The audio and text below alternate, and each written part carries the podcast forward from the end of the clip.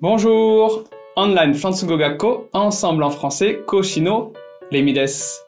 今日もとっても役立つフランス語の表現をご紹介しますね。瀬戸さんから2日の一級に合格したと連絡がありました。お見事素晴らしいですね。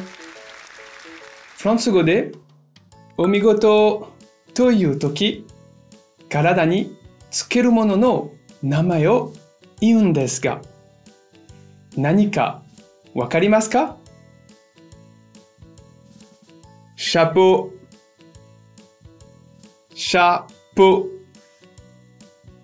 シャポシャポそうですね。帽子です。日本語でも何かに感心したとき、脱帽だと言いますよね。帽子を脱いで相手に敬意を表す言い方ですね。ぜひ皆さんも使ってみてくださいね。さて、もっとフランス語を勉強したいという方は、アンサムのレッスンでお待ちしています。